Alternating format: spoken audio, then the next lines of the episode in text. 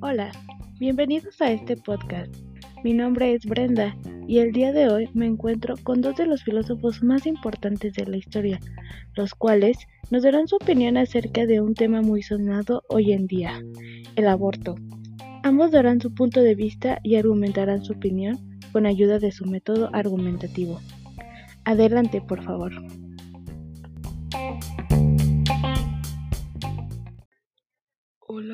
Mi nombre es William David Ross. Soy un filósofo escocés, conocido por mi trabajo en la ética. Hola, mi nombre es Steve Talbot. Mucho gusto. Soy un filósofo y pensador inglés nacionalizado estadounidense.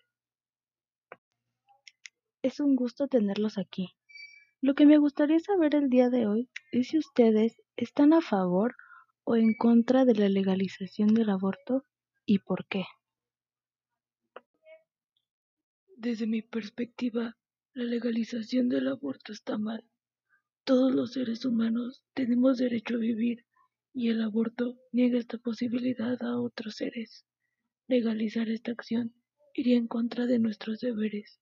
Cuando una persona aborta, no solo se está dañando a ella misma, sino que también daña al bebé que está en su vientre. Yo no estoy de acuerdo con tu pensamiento. Para mí, todas las mujeres deberían tener derecho a decidir si quieren o no un hijo, ya sea porque no están listas o simplemente no quieren tener uno. La legalización del aborto es muy importante. Abre todas las posibilidades de elección para una mujer. No creo que esto sea así. Cuando una mujer se embaraza, tiene que asumir sus responsabilidades, no huir de ellas. El aborto es un asesinato y desde una perspectiva moral, un asesinato es incorrecto. ¿Por qué razón el aborto no lo sería?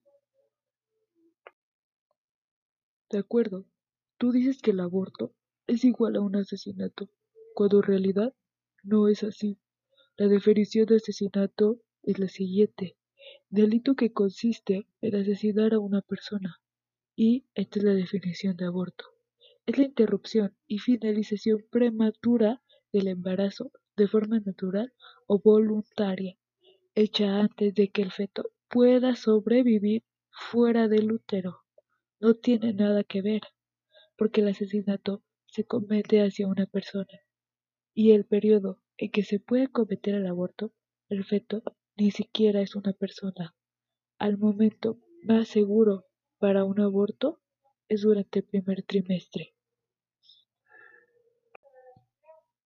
Estás equivocado, ya que la vida humana es digna de respeto desde el momento de la fecundación hasta sus últimas etapas, y la muerte no debe ser un proceso asistido.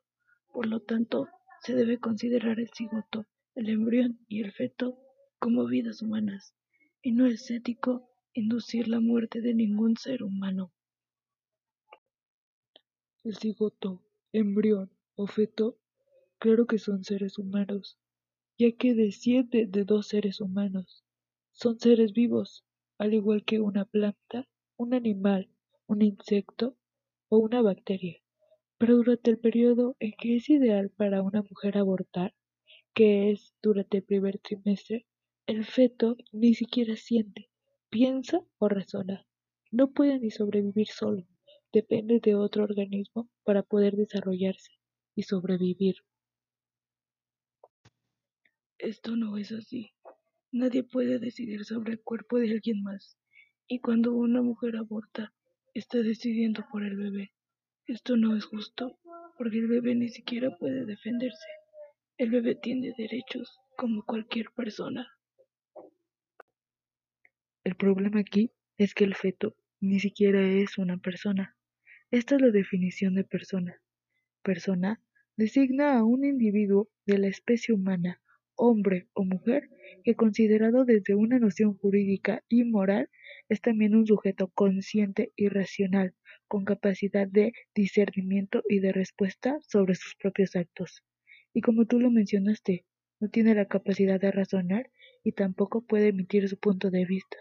Así que un feto no es una persona. Por otro lado, la mujer sí tiene la capacidad de razonar y decidir qué es lo mejor para ella. Estoy de acuerdo en que el bebé no pueda ni siquiera razonar o emitir su voto. Sin embargo, quiero que me digas, ¿desde cuándo se considera un ser humano como persona? Desde que comienza a razonar y puede emitir su opinión, básicamente después de su nacimiento. Aunque cuando un bebé nace no razona como todos o no está al mismo nivel de razonamiento que los demás, solo tiene que desarrollarlo. Y como desciende de dos personas, eso también lo convierte en una. Tú lo has dicho, porque el bebé proviene de dos personas y solo convierte en una. Además, que son capaces de sentir dolor y por lo menos conocer o sentir cuando están en peligro. Esto no es así. Sin embargo, el feto no solo no es capaz de razonar, sino que tampoco siente. Si nos enfocamos en esto, entonces un animal es más ser humano que un feto, no por esto se le considera una persona, y se le da un derecho sobre su cuerpo. Ok, aparte de todo esto, el aborto no es la solución a todo. Yo lo único que busco es orientar las acciones de cada individuo para lograr su felicidad, sin necesidad de dañar a otros. Existen otras alternativas, aparte del aborto. Las mujeres pueden tener a su hijo y después darlo en adopción. Además que el aborto es muy inseguro para las mujeres. Al igual que tú, yo busco que la persona esté conforme con sus acciones. Y claro, el aborto puede ser peligroso, pero no solo existe el método quirúrgico para abortar, también hay métodos como medicamentos o la aspiración endouterina que no ponen en riesgo la salud de la mujer. Claro, el aborto es inseguro porque se tiene que realizar en lugares clandestinos, pero ya una vez que se legalice, está comprobado por un estudio que un aborto legal es más seguro que dar a luz. Y con respecto a dar a tu hijo en adopción, espero que conozcas que para que las personas adopten y los niños puedan conseguir una familia es muy complicado, con decirte que en 2019 únicamente fueron adoptados 7 niños de más de 30.000 que hay en adopción en México. Así que no es tan sencillo como parece y los niños en este tipo de lugares no llevan el nivel adecuado de vida. Todo esto sin contar a los niños de bajos recursos, que viven en las calles y todo por, sus, por unos padres irresponsables que decidieron no hacerse cargo de ellos. ¿Sabes que esos niños se pudieron ahorrar todo este sufrimiento si ni siquiera hubieran nacido? Toda esta situación se la podrían ahorrar si las personas hicieran uso de la información que hay en Internet y de todos los métodos anticonceptivos que existen. No habría la necesidad de asesinar a sus propios hijos. Gracias al Internet todos podríamos aprender y así evitar embarazos no deseados y no tener la necesidad de legalizar el aborto. Estoy de acuerdo en parte con lo que dices.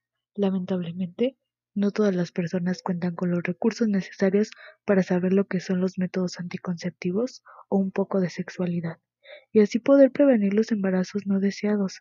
Sin embargo, el sistema educacional y los recursos no son los necesarios para que todas las personas puedan tener los conocimientos necesarios para evitar embarazos.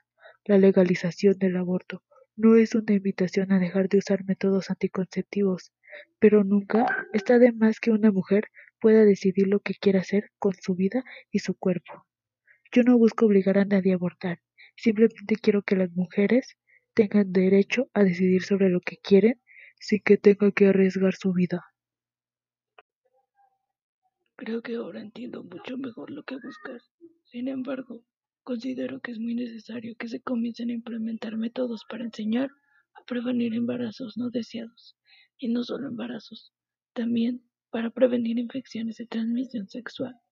Educar a todos sobre la sexualidad es muy importante, y que todos tengamos derecho a decidir sobre nuestro cuerpo también.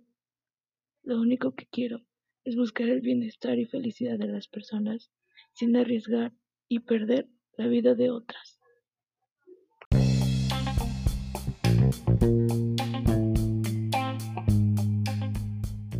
Bueno gente, esto ha sido todo por hoy. Aquí tienen la perspectiva sobre este tema de dos filósofos muy importantes de la historia. Gracias por acompañarnos hasta el final. Mi nombre es Brenda San Juan Alonso del grupo 556.